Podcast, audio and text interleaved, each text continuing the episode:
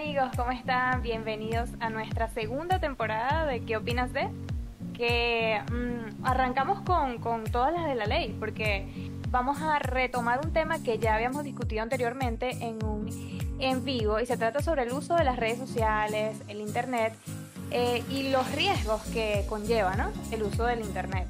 Eh, y bueno, muy contenta de tener a Dani de vuelta acá con nosotros. Dani, bienvenido, ¿cómo estás? Hola, ¿qué tal? No se iban a liberar de mí tan fácilmente. ¿Qué tal? ¿Cómo están? Bueno, muy contento, muy contento de empezar una nueva temporada con todas las pilas, con todas las ganas. Eh, yo soy Dani Schmidt desde la ciudad de Buenos Aires, capital de la República Argentina. Un gusto estar con ustedes, queridos amigos. Y tenemos un invitado súper especial que viene desde Caracas, Venezuela. Se trata de Carlos Canduch. Él es uh, ethical hacker, em, eh, white hat hacker. ¿Sí? ¿Lo dije bien? Exacto, sí. Porque yo he dicho que white hacker y que no vale, eso es supremacía blanca. Y yo, perdón. Perdona mi ignorancia. Pero bueno, Carlos es esa persona a la que yo llamo cuando se me daña la computadora, lo tengo a monte. Mm. Disculpa, eh, Carlos me tiene mucha paciencia porque yo, bueno, para esto no soy tan hábil. y que Carlos se volvió loca la computadora, ¿qué pasó? y él me resuelve y me explica todo así con mucha paciencia. Así que bueno, Carlos, bienvenido, gracias por estar hoy con nosotros. Sí, efectivamente, este, muy feliz de estar aquí con ustedes, Dani, ya que de verdad Gracias por la invitación. Este, como dijo Jacqueline, yo soy ethical hacker eh, certificado por el ICI Council. Trabajo para una empresa de ethical hacking llamada Whitehat 360 y bueno, aquí con gusto estamos aquí para acompañarlos. Gracias, Carlitos, gracias. Y bueno, para comenzar sobre este, hablando de este tema, eh, lo primero es que queremos saber qué es ethical hacker.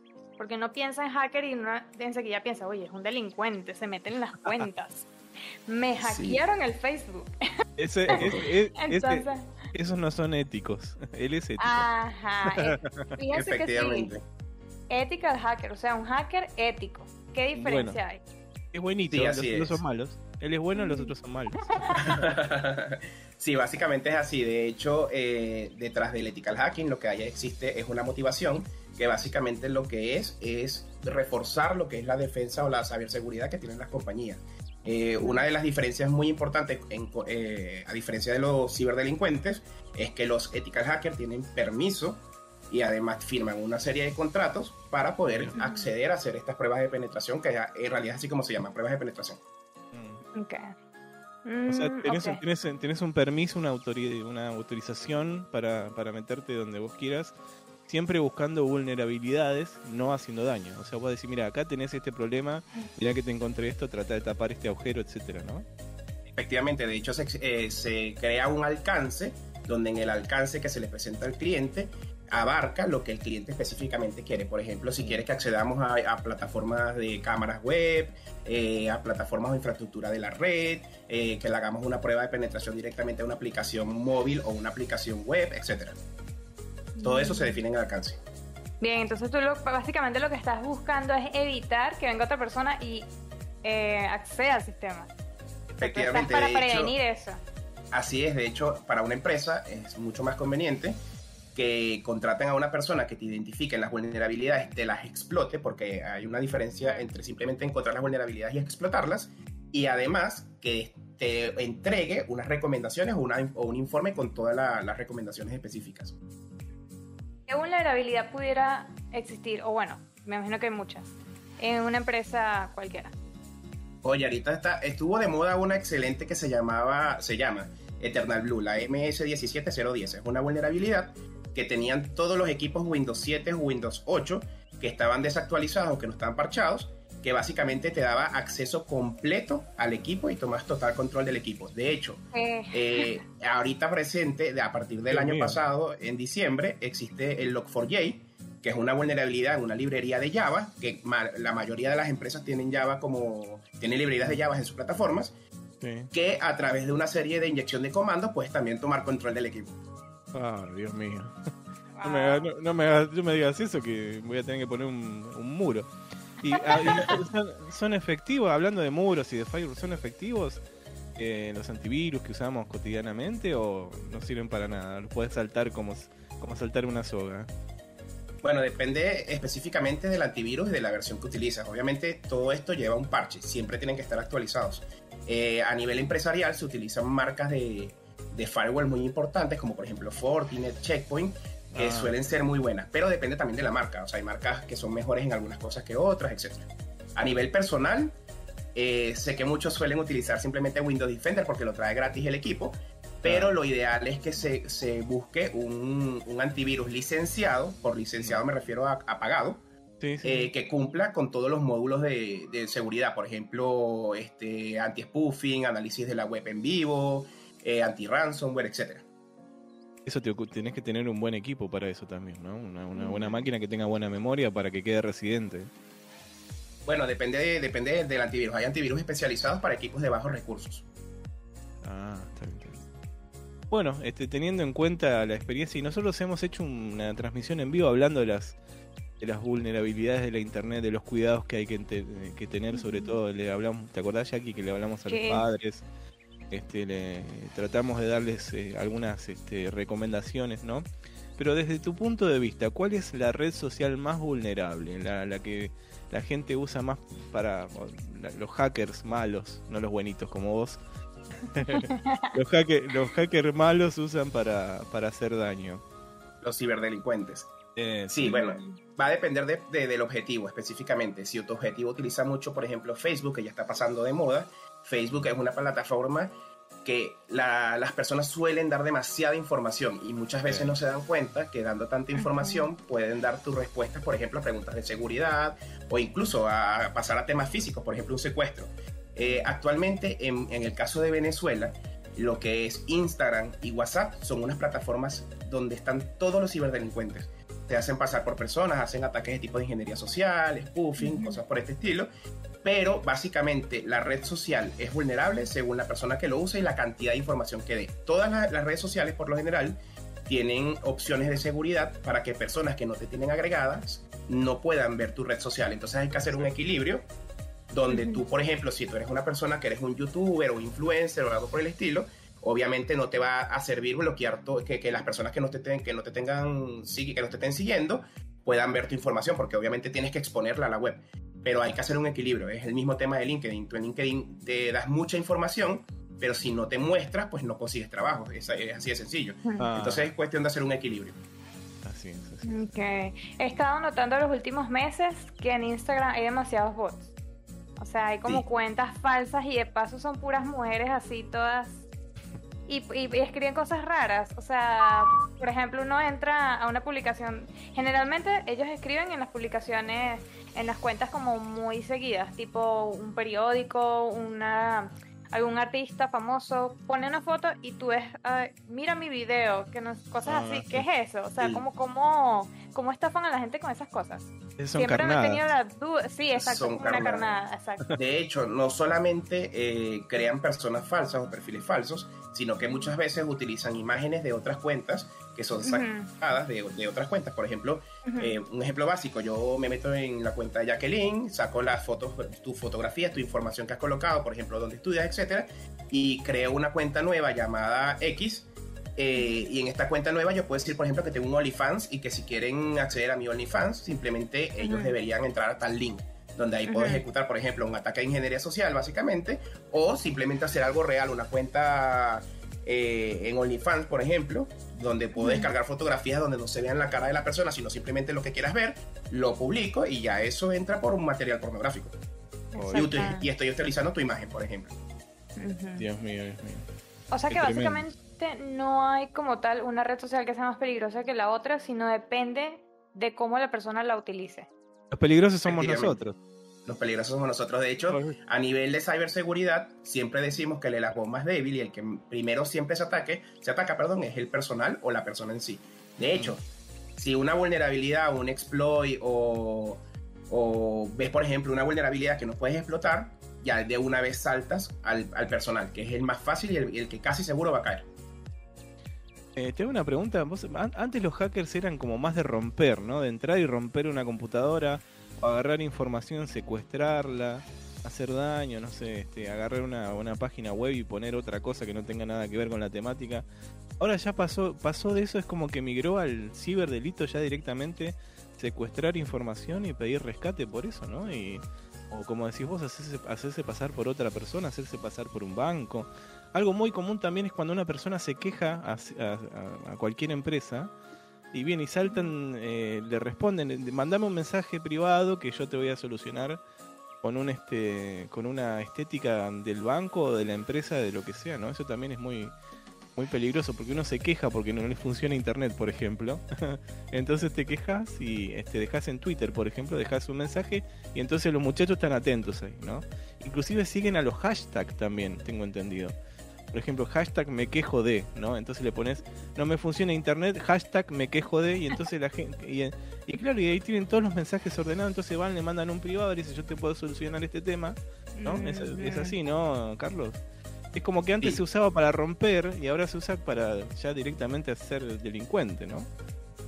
Así es, depende del motivante. O sea, si el motivante, por ejemplo, es monetario, pues podrías aplicar diferentes técnicas de tipo, por ejemplo, ingeniería social. Le envías un phishing, que es un, es un ataque basado en la técnica de ingeniería social, donde, por ejemplo, tomas la o usurpas la identidad de una entidad bancaria, se la envías a- al objetivo y te haces pasar por el banco, el que sea, y la persona con hacer clic pide las credenciales, por ejemplo, y eso ya es un ataque de, de phishing. Eso ya es un ataque totalmente válido y que actualmente funciona.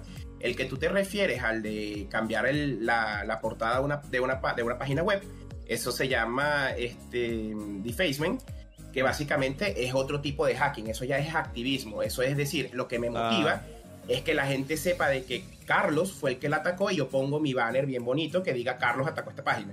Ya es un tema de que el motivante es el ego y, y- y ser con- reconocido. Entonces depende Claro. básicamente del motivante. Por ejemplo, un ethical hacker, en mi caso, lo que buscamos es in- encontrar la mayor cantidad de vulnerabilidades dependien- independientemente de la técnica que utilicemos para luego proceder a presentársela al cliente previa explotación. Intentamos siempre buscar la, la- la manera de explotarlo para, para- para demostrar que la vulnerabilidad existe. Pero sí, O sea- depende del motivante. Vos sabés que este tema me apasiona, me apasiona y me voy a meter, me gusta mucho. Este, sí, aparte, bueno.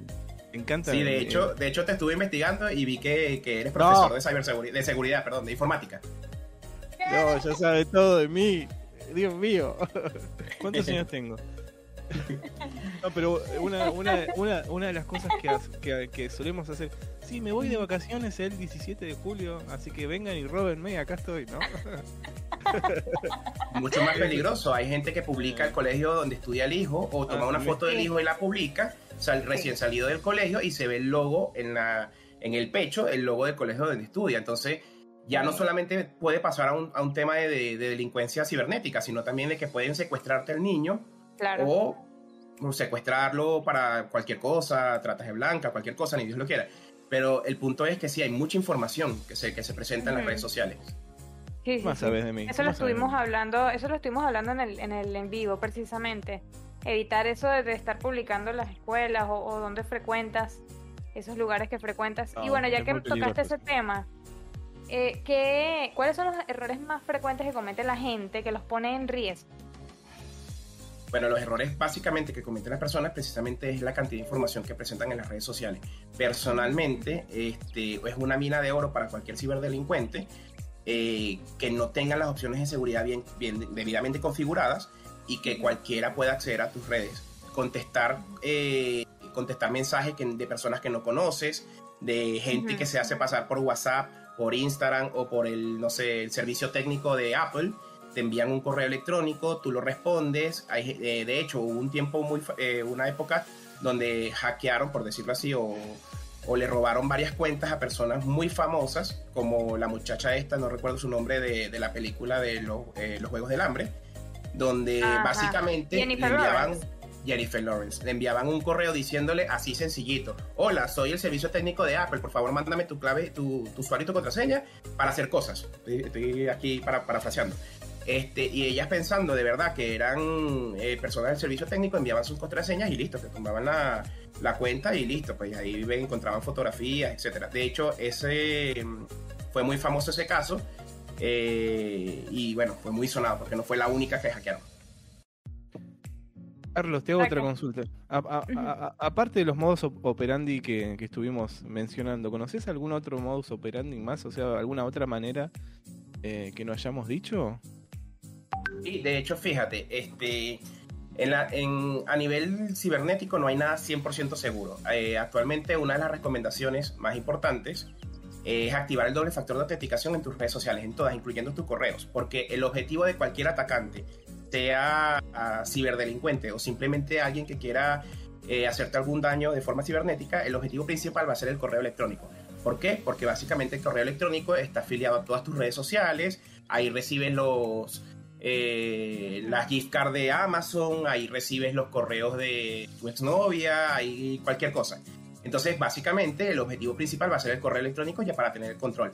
Entonces, em, respondiendo a tu pregunta, eh, al activar el doble factor de autenticación, que es la recomendación inicial, eh, sí, uno podría decir, bueno, estás medianamente eh, protegido ante ataques de hombre en el medio, de usurpación de identidad, de spoofing, robo de cuentas, etcétera. Pero está pasando mucho, por ejemplo, ahorita con influencers en, en YouTube que activan su doble factor de autenticación tienen su doble factor de autenticación activo y funcional y sin embargo les hackean las cuentas de YouTube. ¿Cómo lo hacen? Bueno, simplemente infectan el equipo de la persona. Por ejemplo, te podrían infectar el equipo a ti, Dani. Eh, toman control de tu equipo y hay una cookie, porque hay diferentes tipos de cookies, pero hay una cookie específica que se llama cookie de sesión. Te roban esa cookie de sesión y ya tienen acceso a YouTube sin importar que tú tengas el doble factor de autenticación, porque a nivel eh, interno de YouTube tú sigues conectado en el equipo, porque tienen la cookie de, sesión, de sesión completa. Entonces, esa sería una forma, por ejemplo, eh, común, actual, de que, de que le roben cuentas a youtubers, por ejemplo. ¿Y cómo llegan, y cómo llegan a... O sea, ¿cómo logran eso? ¿Cuál fue el error que cometió esa persona? Eh, como dices tú, el que usaron el cookie de sesión. Ajá. Sí, los errores, los errores comunes son, a ver, los mismos de siempre de toda la vida.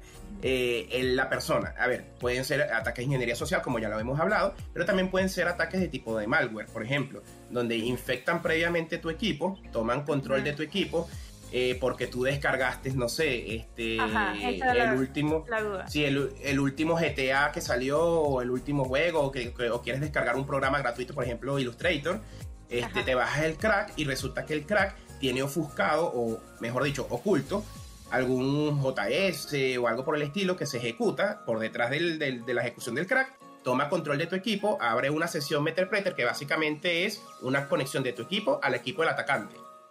Y ya, le, ya el atacante está teniendo control del, del, del, equipo de la persona o del objetivo, siempre y cuando no pierda conexión eh, va a tomar control de eso. O sea, te puede robar, por ejemplo, la cookie de sesión, puedes crearte carpetas, abrirte puertos, cualquier cosa. Básicamente el, Internet funciona con puertos. Sí, o sea, el error fue haber descargado algo que quizá no era una página oficial, eh, que tenía como una procedencia dudosa, ¿no? O sea, ¿qué recomendarías tú? Tener cuidado con lo que descargamos.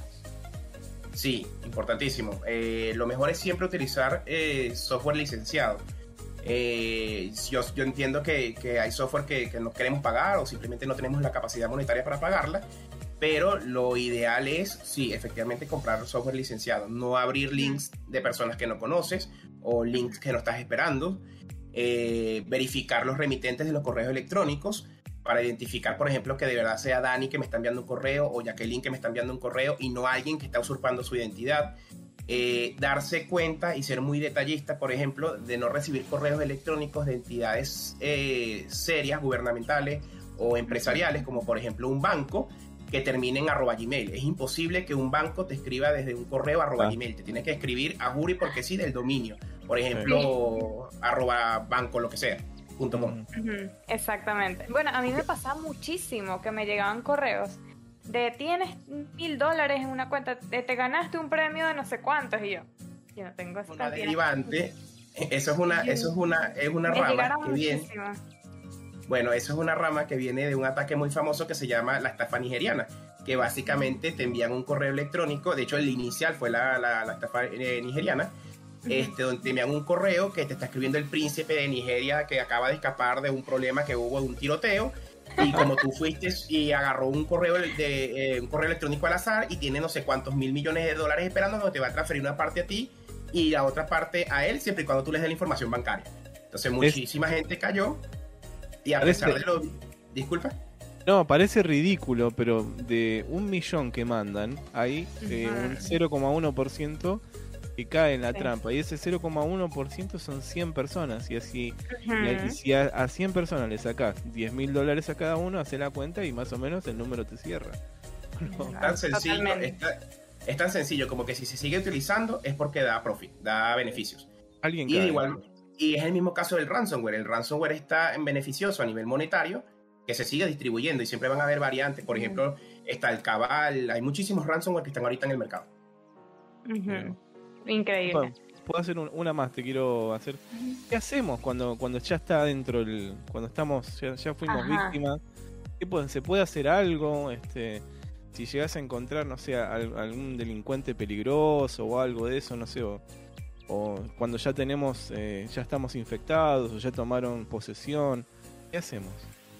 Sí, bueno, entre las cosas iniciales que hay que hacer una vez detectas que tu equipo fue vulnerado, por decirlo así, lo inicial, lo primero que debes hacer es cambiar contraseñas del, correo electrónico, porque repito, el correo electrónico es lo primero que te van a intentar eh, atacar un, ciberdelincuente. De hecho, si ingresas por, por, Instagram, lo primero que van a ver después de ese ataque y después que Instagram, por ejemplo, les avise, es que van a empezar a recibir correos de Gmail, Hotmail, lo que ustedes utilicen como, como proveedor de correo electrónico, que les están advirtiendo de que han intentos de conexiones desde ese correo electrónico. Entonces, lo primero es cambiar contraseñas del correo electrónico, activar doble factor de autenticación, activar un correo, eh, olvide el nombre, el correo de recuperación. Ajá, sí Exacto, un correo electrónico de recuperación que también tenga doble factor de autenticación. Posterior a eso, cambiar las, las contraseñas en las redes sociales. Y, e importantísimo, jamás utilizar la misma contraseña para todas las redes. Yo sé que eso es algo que normalmente, eh, de hecho, el factor común de las personas no tienen yo tampoco lo hago, tengo, o sea, no tengo el cerebro para recordar todas las contraseñas de mis redes. Utilizo entonces gestores de contraseñas que son sencillos de utilizar, como por ejemplo KeePass o FastKey, que son sencillo, son simplemente abrir una base de datos, suena muy difícil, pero en realidad es abrir la herramienta, escribir Facebook, esta es la clave, eh, Instagram, esta es la clave, Banco tal, esta es la clave, y así. Es como un blog de notas. Es como un blog de notas, pero va cifrado, que en el caso de que un atacante tome acceso de ese archivo, tendría que dedicarle bastante tiempo a lo que se llama craquear el archivo a través de, diferentes tipos de ejercicios de, de criptografía. Entonces, en este aspecto, básicamente, una vez sientes eso, o sea, sientes que atacaron tu, equipo o, tomaron control de tu equipo, después de esto, desinfectar el equipo con el antivirus. Si tienes un antivirus craqueado, ya la recomendación sería llevar el equipo a un especialista y que ese especialista te formatee a bajo nivel el equipo y te haga la reinstalación del sistema operativo. ¿Ok? Ahora, el caso de un ransomware es mucho más difícil, ya todos sabemos que el ransomware cifra por completo todos los archivos sin embargo, en el caso del ransomware, eh, ya lo ideal sería tener un backup previo, que normalmente Windows lo hace por defecto, para restaurar el equipo. Porque normalmente la gente se asusta cuando ve que todos sus archivos están cifrados, la foto, la foto de mi novia, y entonces la gente entra en caos y bueno, lo ideal es restaurar el, último punto de backup de, Windows. Y si no, vamos a tener eh, vamos a tener un posapapeles enorme que no va a servir para un, sí, ¿cómo se llama? Un, para que no se te, se te vuelen los papeles. Un pisa papeles. y que bueno, la hojita no me la pueden hackear. bueno, de hecho, de hecho es así. De hecho es así. Lo que va a aparecer un, ancianito en la calle buscando la clave de, del banco frente al cajero. Que vamos a volver a los tiempos de antes, la gentita. aunque, no lo crean, hay cosas que son mucho más seguras en la antigüedad, por ejemplo. Sí, es verdad gracias Carlos este, por, esta, eh, esta información que nos brindaste, muy interesante, eh, muy este, muy útil también, ¿no? Este, bueno, muchas gracias. Vamos, yo voy a tener en cuenta todo. Vamos a usar diferentes contraseñas, así que muchísimas gracias, gracias Jackie, gracias Quique también que estuvo ahí en la operación técnica. Pero muchas gracias, nos vemos en el próximo, en la próxima emisión de ¿Qué opinas de? Este podcast dedicado a la educación y en este caso dedicado también a la seguridad. ¿eh? Tengan mucho cuidado con lo que hacen, con lo que publican. Gracias, Jackie. Gracias, Jackie. Gracias, Carlos. Adiós, nos vemos.